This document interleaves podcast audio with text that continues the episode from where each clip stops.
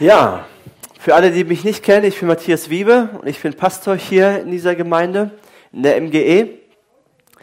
Wir befinden uns gerade in einer Predigtserie, die nennt sich Lebensverändernde Momente. Heute ist der dritte Teil und wir betrachten Menschen, die eine lebensverändernde Begegnung mit Jesus hatten. Jeder damals, der Jesus begegnet ist, hat etwas erlebt mit ihm hat Lebensveränderung erfahren, wenn er wollte. Natürlich, einige Menschen sind Jesus begegnet und die wollten mit Jesus nichts zu tun haben. Aber diejenigen, die um Hilfe gesucht haben, die eine Not hatten, die hat Jesus verändert. Und als MGE ist es auch unser Herzschlag, oder wir drücken das so aus, wir bringen Menschen mit Jesus in Kontakt. Wir bringen Menschen mit Jesus in Kontakt. Dafür existieren wir, dafür sind wir da, dass Menschen Jesus erleben. Und ich hoffe, wenn du heute hier bist, dass du Jesus begegnest, dass du Jesus siehst, wie er ist, dass du seine Gnade erlebst, wie wir das auch gerade gesungen haben, dass du seine Liebe erfährst, weil er ist gut und nur er kann dein Leben verändern, nur er kann es neu machen, nur er kann es umkrempeln. Er ist an deinem Leben interessiert. Und viele Menschen damals in der Bibel oder im Neuen Testament, sie hatten nur einen Moment mit Jesus. Die hatten gar nicht viel Zeit. Wir wissen von Jesus, dass er viel Zeit in seine Jünger investiert hat. Mit denen war er Tag und Nacht zusammen. Aber Menschen, die er geheilt hat, denen er geholfen hat, die hatten oft nur einen ganz klitzekleinen Moment. Manchmal nur eine Minute oder fünf. Und das hat gereicht, dass ihr Leben komplett auf den Kopf gestellt worden ist. In der ersten Predigt habe ich über Johannes den Täufer gesprochen. Ganz am Anfang im Johannesevangelium lesen wir von ihm. Und er hat diesen lebensverändernden Moment. Er ist der Cousin von Jesus. Er ist mit ihm aufgewachsen, er hat mit ihm gespielt. Und auf einmal sieht er Jesus und auf einmal erkennt er, sieht das Lamm oder seht das Lamm Gottes. Er trägt die Sünde der Welt. Auf einmal hat er diese krasse, diesen krassen Moment, diese krasse Erkenntnis, Jesus wird für unsere Sünden sterben. Und Jesus sagt ja von ihm, von Johannes dem Täufer, er ist, er ist der Größte von allen Propheten, die es bis dahin gegeben hat. Warum ist er der Größte? Weil er auf Jesus Christus hinweisen kann, weil er der Wegbereiter für Jesus ist. Aber gleichzeitig ist er auch der Geringste, der Kleinste. Was bedeutet das, dass er der Geringste ist? Johannes, der lebte zwischen den Zeiten, er war der Abschluss des Alten Testaments und er hat auf Jesus hingewiesen. Aber er hat das nicht mehr erlebt, was Jesus getan hat. Er hat das Kreuz nicht mehr erlebt. Er hat da nur darauf hingewiesen. Er hat den Geist Gottes oder die Taufe im Heiligen Geist, die er über Jesus ausspricht, hat er selber nicht erlebt. In dem Sinne ist er der Geringste, aber er hatte diesen ver verändernden Moment mit Jesus. Letzte Woche haben wir von der Ehebrecherin gehört. Die Ehebrecherin, die Jesus begegnet. Und wir haben festgestellt, dass Jesus uns immer zuerst mit Gnade begegnet. Erstmal kommt die Gnade und dann kommt die Wahrheit. Jesus nimmt uns so an, wie wir sind, aber er verändert uns dann. Und heute möchte ich über Nathanael sprechen. Hast du schon mal etwas von Nathanael gehört aus der Bibel? Ich habe noch nicht so viel gehört, aber als ich die Geschichte gelesen habe, dachte ich, wow, das ist eine richtig, richtig gute Geschichte. Und an der Geschichte sieht man auch, dass Jesus jedem Menschen individuell begegnet. Nicht gleich, nicht nach Schema F, sondern er spürt einfach, wie der andere Mensch ist, ja, wie er drauf ist, was er denkt und er geht darauf ein. Das ist Jesus. Und bei Nathanael sehen wir das. Und vielleicht bist du hier heute Morgen und du hast Fragen über Gott. Vielleicht hast du sogar Fragen über den christlichen Glauben und verstehst einiges nicht. Oder kannst auch einiges nicht akzeptieren. Oder vielleicht erlebst du gerade eine Glaubenskrise oder eine persönliche Krise in deinem Leben und du weißt nicht, wie es weitergeht. Du fragst dich, wo Gott ist. Oder du betest für eine Situation und es ändert sich überhaupt nichts. Du hast schon so oft gebetet, hast es schon so oft irgendwie vor Gott gebracht, aber es ändert sich nicht. Ja, vielleicht ähm, hast du mit Krankheit zu kämpfen, eine schlechte Diagnose vom, vom Arzt bekommen. Du weißt nicht, wie du damit umgehen sollst. Oder du hast einen lieben Menschen verloren. Oder du weißt nicht, ob Gott dich noch liebt, ob er noch da ist oder ob er irgendwie fern ist und überhaupt nicht mehr sich für dich interessiert. Ich weiß nicht, welche Fragen und Herausforderungen du hast, aber ich glaube, durch Nathanaels Begegnung mit Jesus können wir so viel mitnehmen und so viel Trost bekommen. Und ähm, ja, Jesus zeigt sich von ja, von einer anderen Seite. Und ich möchte die Geschichte mit euch lesen. Die finden wir in Johannes 1, Vers 43 bis 51. Ihr könnt die Geschichte hier mitverfolgen. Und dort heißt es, als Jesus am nächsten Tag nach Galiläa aufbrechen wollte, begegnete ihm Philippus. Folge mir nach, sagte Jesus zu ihm. Philippus stammte aus Bethsaida, der Stadt, aus der auch Andreas und Petrus kamen. Sie folgten Jesus schon nach, vermutlich. Philippus sah Nathanael und sagte zu ihm, wir haben den gefunden, über den Mose im Gesetz geschrieben hat und der auch bei den Propheten angekündigt ist. Es ist Jesus, der Sohn Josefs. Er kommt aus Nazareth. Aus Nazareth? entgegnete Nathanael. Was kann aus Nazareth Gutes kommen? Doch Philippus sagte nur, komm mit und überzeuge dich selbst. Als Jesus Nathanael kommen sah, sagte er, seht, da kommt ein wahrer Israelit, ein durch und durch aufrichtiger Mann. Und Nathanael widerspricht hier nicht, sondern er nimmt das so an und dann fragt er verwundert, woher kennst du mich? Jesus antwortete, schon bevor Philippus dich rief, habe ich dich gesehen. Ich sah dich, als du unter dem Feigenbaum warst. Da rief Nathanael, Rabbi, du bist der Sohn Gottes, du bist der König von Israel. Jesus entgegnete, weil ich dir gesagt habe, dass ich dich unter dem Feigenbaum gesehen habe, glaubst du, aber du wirst noch viel Größeres erleben. Und er fuhr fort, ich versichere euch, ihr werdet erleben, dass der Himmel offen steht und die Engel Gottes von dem Menschensohn hinauf und zu ihm heruntersteigen. Soweit die Geschichte. Ich habe drei Punkte mit, äh, mitgebracht. Der erste Punkt ist, achte auf deine Haltung. Der zweite ist, mach dich auf. Und der dritte ist, erwarte Großes. Nathanael, eine interessante Persönlichkeit. Er ist nicht so wie sein Freund Philippus. Er ist auch nicht wie Petrus und Andreas. Also als man, wenn man so die Geschichte anfängt zu lesen, hat man so das Gefühl, Jesus kommt und sagt, folge mir nach, schnippst einmal mit dem Finger und die Jungs folgen ihm, oder? lassen alles stehen und liegen, denken gar nicht weiter darüber nach, okay, uns hätte eh nichts Besseres passieren können, wir folgen Jesus nach. Und Philippus, der hat äh, diese krasse Erkenntnis schon ganz am Anfang. Wir haben den gefunden, von dem in den Propheten und in der Schrift steht, er ist der Messias.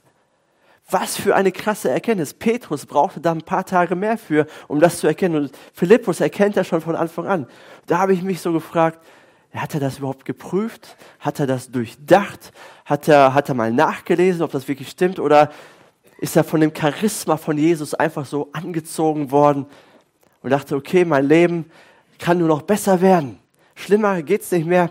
Ich folge dem Jesus nach. Und, sie und er folgt ihm nach. Also ich hatte so das Gefühl, die Jungs haben ihren neuen Lebensabschnitt noch nicht so richtig überlegt, noch nicht so drüber nachgedacht. Sie sind einfach begeistert. Endlich passiert etwas Aufregendes. Nathanael, der ist nicht so. Nathanael lässt sich nicht sofort von Jesus begeistern. Er ist skeptisch und er hat so ein paar Fragen, ein paar Vorbehalte. Wie? Der Messias kommt aus Nazareth? Was kann Gutes aus Nazareth kommen? Ich habe das hier, glaube ich, schon mal erwähnt oder schon ein paar Mal erzählt, als Christine, meine Frau und ich hier nach Peine gekommen sind und im Bürgerbüro saßen, wurden wir zuerst gefragt, was haben solche jungen Leute hier in Peine verloren? Was sucht ihr hier in Peine? Und wir haben ganz, ganz schnell diesen Spruch gehört von irgendwelchen Peinern.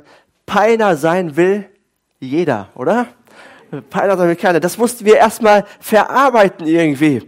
Und so, das, da dachte ich, okay, was kann Gutes aus Nazareth kommen? Was passiert denn da schon? Nazareth war zu der damaligen Zeit kein beliebter Ort. Man ging dort nicht hin, um zu shoppen. Jerusalem, das war der Ort, das war die Stadt, da ging man hin. Jeder schaute auf Nazareth herab. Sogar Nathanael, obwohl er nicht aus, ähm, aus äh, Jerusalem stammte, er stammte aus Bethsaida. Aber er nahm sich Recht, das Recht heraus, auf Nazareth herabzuschauen. Und er konnte nicht glauben, dass jemand aus Nazareth Antworten hat auf die großen Fragen des Lebens. Ich glaube, oft versuchen Menschen, dem anderen überlegen zu sein, indem sie ja, verächtlich auf den anderen herabschauen. Und heutzutage haben auch viele Menschen so eine Sicht über das Christentum. Hat das Christentum wirklich Antworten auf die Fragen des Lebens? Das ist doch alles naiv, das ist ein primitiver Glaube, naive Menschen sind dort drinnen. Aber der Grund für den christlichen Glauben kommt immer noch aus Nazareth, kommt immer noch daher. Und diese Haltung, diese Nathanael-Haltung, will ich mal sagen, ist immer ein Killer, um Jesus zu begegnen. Es wird jede Begegnung mit Jesus zerstören. Egal welche Fragen du hast, egal welche Zweifel, welche Herausforderungen du hast, welche Kämpfe du hast, auch in deinem persönlichen Leben, deine Haltung macht den Unterschied. Deine Herangehensweise macht den Unterschied. Fragen und Zweifel und Nöte waren noch nie ein Problem für Jesus. Es war noch nie ein Problem. Ganz im Gegenteil, er geht immer darauf ein. Aber die Haltung, wie wir ihm begegnen, das kann zu einem Problem werden. Unsere vorgefasste Meinung zerstört jed oder raubt jede Begegnung mit Jesus. Macht uns zu für eine Begegnung mit ihm. Petrus ein Jünger von Jesus, er hat das so gesagt in 1. Petrus 5, Vers 5. Ihr alle sollt einander demütig dienen, denn Gott stellt sich dem Stolzen entgegen, den Demütigen aber schenkt er Gnade. Gott stellt sich den Stolzen entgegen, den Demütigen schenkt er aber Gnade. Stolz tötet jede Kreativität. Probleme zu lösen, etwas heranzugehen. Stolz zerstört jede Hoffnung auf eine Beziehung. Das Augenverdrehen, ne? oh, zerstört jede Ehe, oder? Eine richtig gute Ehe kann sehr viel aushalten. Eine gute Ehe kann Enttäuschung aushalten, kann Meinungsverschiedenheiten, Streit aushalten, kann so, kann Krisen aushalten, aber Augen verdrehen, oh Gott, was will er denn mir schon wieder sagen oder sie, zerstört jede Ehe, macht jede Ehe kaputt. Weil es dem anderen signalisiert, ich verachte dich, ich habe keinen Respekt für dich. Und Gott sagt, dem Stolzen widerstehe ich, aber dem Demütigen schenke ich Gnade. Und Gott hat in der Bibel schon immer den demütigen Menschen oder ich will mal sagen, den gedemütigten Menschen zur Ehre verholfen. Das ist ein Prinzip von ihm. Wenn wir zum Beispiel das Erstgeburtsrecht nehmen, das ist ein ganz wichtiges Recht in der Bibel, in der Antike. Früher hat immer der erste, erstgeborene Sohn alles geerbt. Die Söhne danach oder die Kinder danach haben fast gar nichts oder gar nichts geerbt. Aber Gott macht das anders. Wenn Gott etwas tun will, wenn er irgendwie wirken will, wenn, wenn er irgendetwas in dieser Welt geschehen lassen will, dann erwählt er immer den Jüngeren oder meistens den Jüngeren. Er erwählt Abel und nicht Kain. Er erwählt Isaac und nicht Ismael. Er erwählt Jakob und nicht Esau. Und er erwählt David zum König und nicht seine älteren Brüder. Gott wählt immer den Jüngeren. Immer den, den keiner auf dem Schirm hat. Damals galt eine Frau auch etwas, oder galt eine Frau nur etwas, wenn sie Kinder bekommen hat. Und je mehr, umso besser. Warum? Damit wurde, ähm, das bedeutete wirtschaftlicher Erfolg, militärischer Erfolg, der Name wurde weitergetragen. Frauen ohne Kinder galten als Schande. Aber wenn Gott eine Frau erwählt, durch eine Frau wirkt und etwas tun möchte, erwählt er immer die Frau, die keine Kinder bekommt und schenkt ihr eine. Er erwählt Sarah, die Frau von Abraham. Er erwählt Rebekka, die Frau von Isaac. Samuels Mutter Hannah. Elisabeth, die Mutter von Johannes dem Täufer. Und er verändert die Welt. Das ist das Prinzip Gottes. Dem Demütigen oder dem Gedemütigten schenkt Gott Gnade. Achte auf deine Haltung. Ich weiß nicht, in welcher Lebenssituation du steckst, welche Fragen du hast, aber ich möchte dir so ans Herz legen, achte auf deine Haltung. Ob du glaubst oder noch nicht glaubst, das ist egal bei Gott. Unsere Haltung ist entscheidend. Und Jesus möchte dir begegnen. Er liebt es, Menschen zu begegnen. Er hat sich selber aufgemacht und er liebt es, Menschen zu begegnen, die zugeben, ich brauche deine Hilfe. Ja, vielleicht denkst du jetzt, ja, ich habe es gewusst. Der Glaube oder der christliche Glaube, der, der ist für Verlierer. Das habe ich schon immer geahnt, der ist nur für Verlierer. Aber im Zentrum des christlichen Glaubens steht die gute Nachricht, steht das Evangelium. Und was ist das Evangelium? Das Evangelium heißt, dass ein starker Gott schwach wird. Ein starker Gott wird schwach. Der transzendente, der übernatürliche, der unsterbliche Gott kommt in diese Welt und er wird verwundbar, er leidet und er stirbt. Alles für deine und für meine Schuld. Er nimmt die Strafe auf sich, die wir verdient haben. Jede andere Religion sagt uns, du musst etwas tun, um mit Gott in Kontakt zu kommen. Gott sagt, ich tue alles und ich gebe alles, um mit dir in Kontakt zu kommen. Ich gebe alles auf. Du musst mich nicht finden. Nein, ich werde dich finden. Ich komme auf diese Welt, ich sterbe am Kreuz, um dich zu finden. So viele Glaubenssysteme und Philosophien sind attraktiv für starke, erfolgreiche Menschen. Warum? Weil sie implizieren, dass man durch Fleiß und durch Disziplin Gott näher kommt.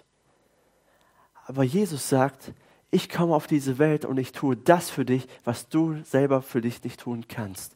Ich tue das für dich, was du nicht für dich tun kannst.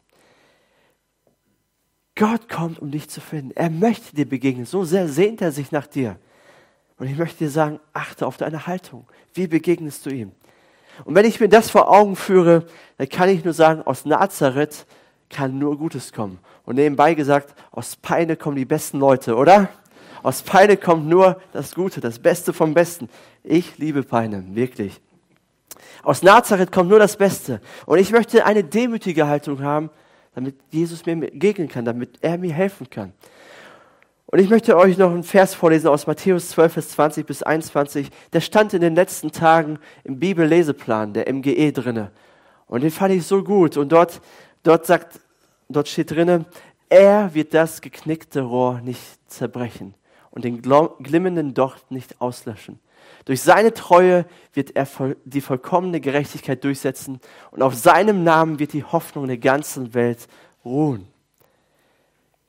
Er wird die Gedemütigten und die Demütigen wird er nicht zerbrechen, sondern er wird ihnen aufhelfen.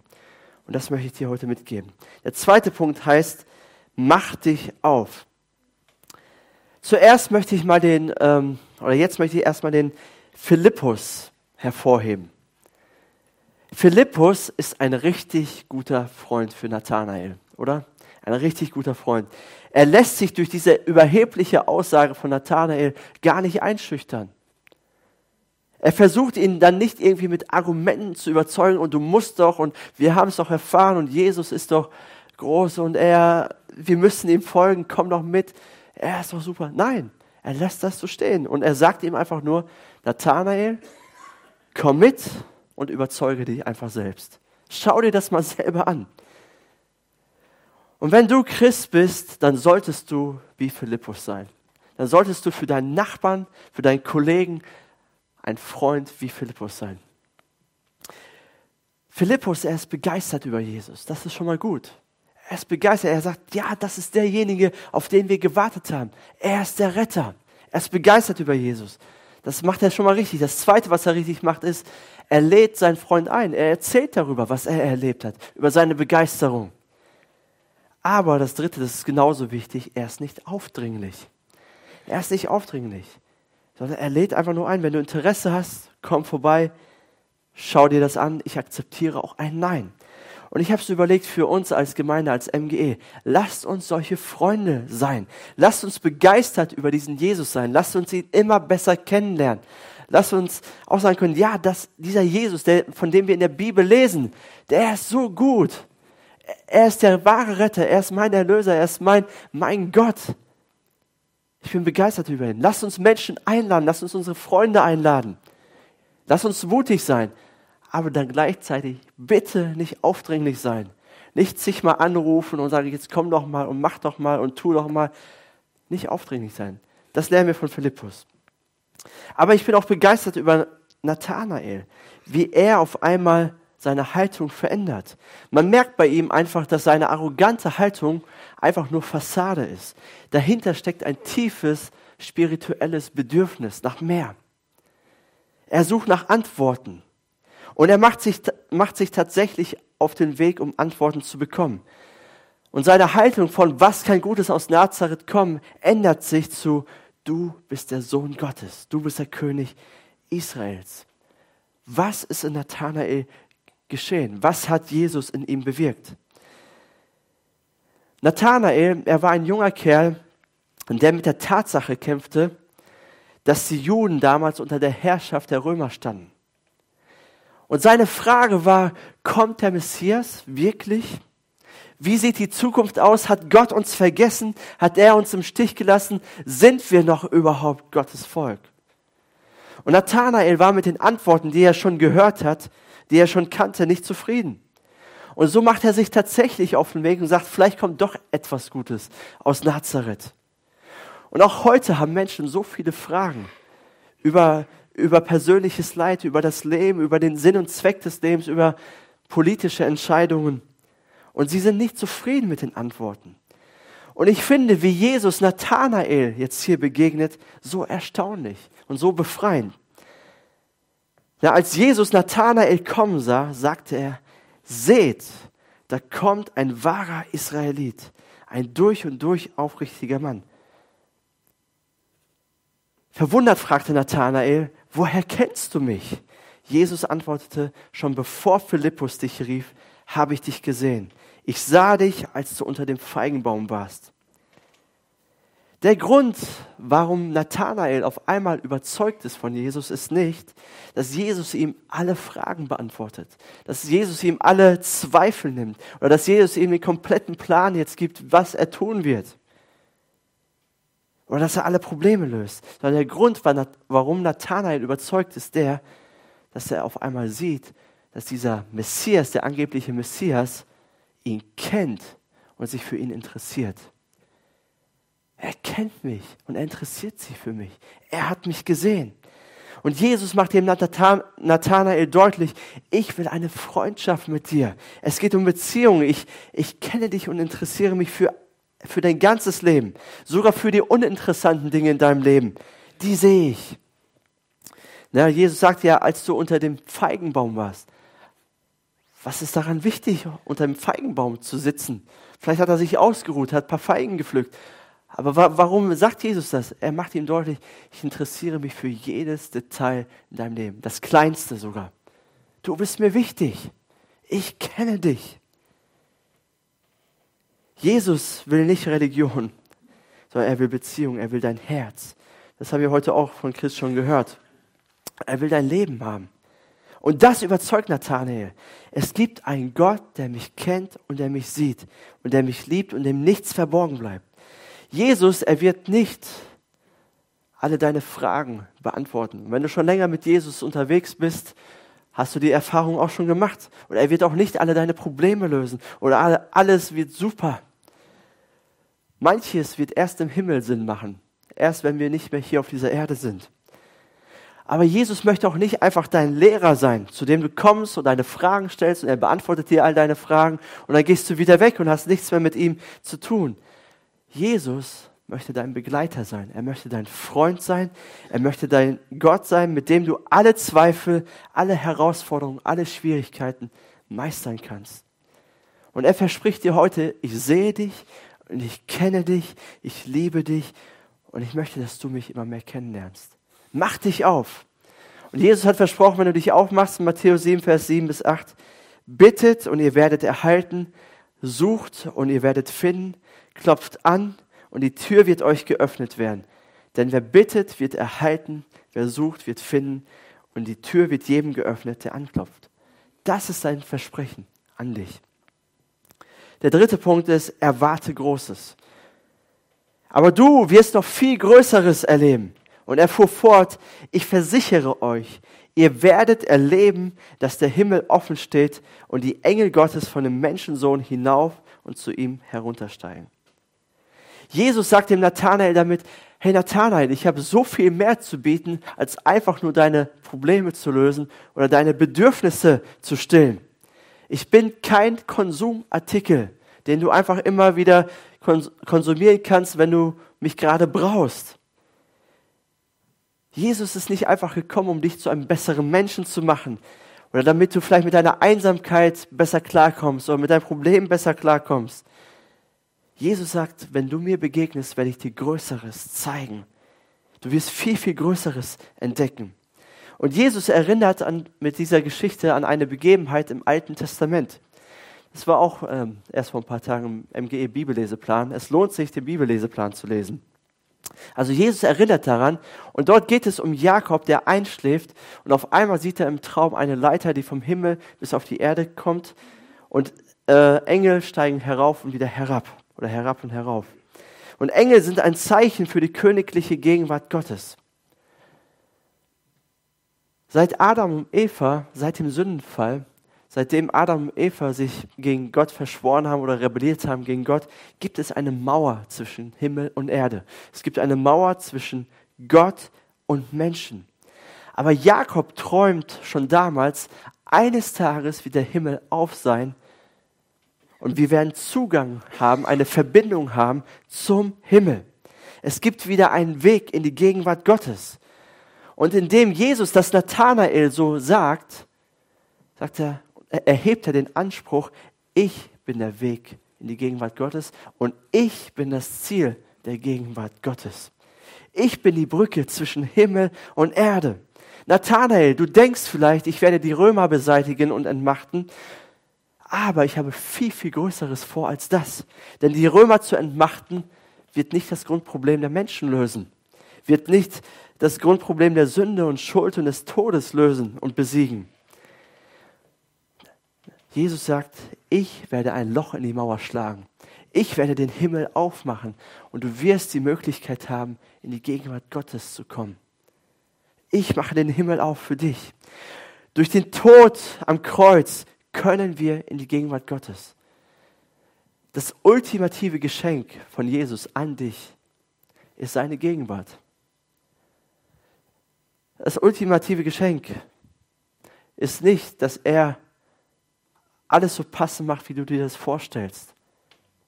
Jesus möchte helfen. Er, er ist da für uns, er tröstet uns und er, er will uns auch gesund machen und all die Dinge. Aber das ultimative Geschenk ist seine Gegenwart.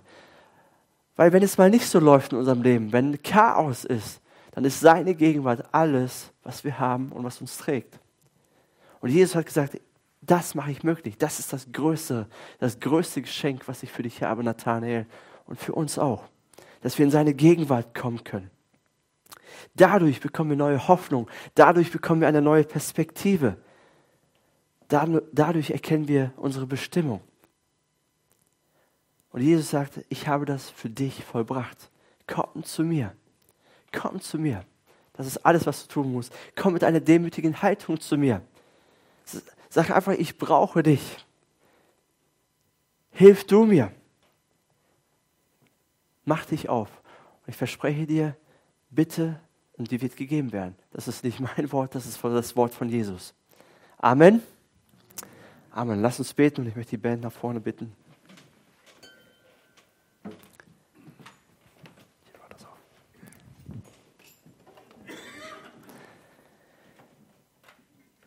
Herr Jesus, ich danke dir,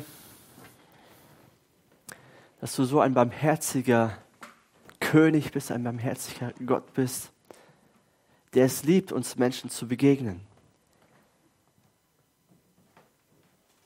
Herr, danke, dass, dass Fragen, Nöte, Herausforderungen noch nie ein Problem für dich waren, sondern dass du immer ein offenes Herz hast für uns. Und ich möchte zuallererst für Menschen beten, die wirklich Herausforderungen in ihrem Leben haben, die vielleicht mit gesundheitlichen Problemen zu tun haben, die in, der Familie, wo es kriselt, in Beziehungen, wo es kriselt, vielleicht auf deinem Arbeitsplatz, wo du Schwierigkeiten mit deinen Kollegen hast oder mit deinem Chef. Oder vielleicht hast du finanzielle Sorgen. Du weißt nicht, wie du dein Haus abbezahlen sollst oder dein Auto oder wer weiß was. Und du weißt nicht, wie du. Ich möchte für dich beten. Jesus ist hier und er möchte deiner Not begegnen. Er ist für dich. Er hat das ein für alle Mal bewiesen, als er vor 2000 Jahren auf diese Erde kam. Er kam, um dich zu finden. Ich möchte einfach ein Gebet sprechen und du kannst es an deinem Platz, wo du bist, für dich nachsprechen, auf deine Situation anwenden. Sag, Jesus, ich brauche dich. Hilf du mir. Begegne du mir. Ja, vielleicht hast du auch Fragen und verstehst du einiges nicht. Bitte, Jesus, komm in mein Leben und zeig mir, deine Größe. Herr Jesus, ich danke dir, dass dir unsere Not nicht egal ist und du siehst jedes kleinste Detail in unserem Leben.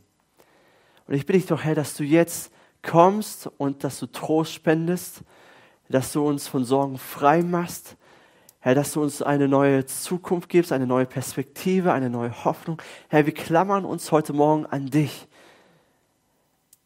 Herr, weil du bist der Einzige, der uns kennt und der uns trotzdem liebt und der uns verändern kann. Jesus, greife du ein. Greife du ein in unser Leben. Herr, wir brauchen dich. Wir brauchen deine, ja, deine Liebe. Die zweite Frage möchte ich an dich stellen. Vielleicht bist du auch so Nathanael und bist so ein bisschen skeptisch. Du wirst dich sofort zu begeistern, ja, Jesus cool und Kirche und hier und da, sondern du bist ein bisschen reserviert, hast vielleicht auch deine Erfahrungen gemacht, vielleicht auch negative Erfahrungen mit Kirche, mit, mit Gott, mit Christen. Dann hast du so ein bisschen eine abwartende Haltung, vielleicht auch eine negative Haltung. Ich möchte dir sagen, bring all das zu Jesus. Mach dich auf Mach dich auf, so wie der Nathanael sich aufgemacht hat. Und fokussiere dich auf Jesus. Jesus ist der Einzige, der dich nicht enttäuschen wird. Menschen werden dich immer enttäuschen. Organisationen, Kirchen oder wer weiß auch immer, werden uns immer enttäuschen, weil es einfach menschelt. Aber Jesus wird dich nicht enttäuschen. Und er möchte, dass du heute wieder zurück zu ihm kommst. Dass du auch wie Nathanael sagen kannst, ja, du bist der Sohn Gottes. Und ich möchte fragen, während alle Augen geschlossen sind, wer ist hier, der sagt, ja, ich möchte diesen Jesus kennenlernen und ich möchte zurück zu ihm. Ich möchte eine Entscheidung für ihn treffen. Dann streck mal gerade deine Hand aus, damit ich für dich beten kann. Wer ist hier, der sagt, ich möchte zurück zu Jesus? Dankeschön.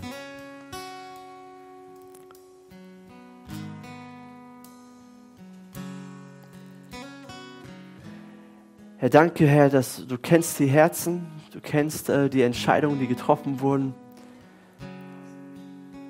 Und ich bitte dich dass du einfach deine Größe zeigst, deine Herrlichkeit zeigst, deine liebevolle Art zeigst. Herr, du bist gut. Alle Zeit. Und das beten wir im Namen des Vaters, des Sohnes und des Heiligen Geistes. Amen.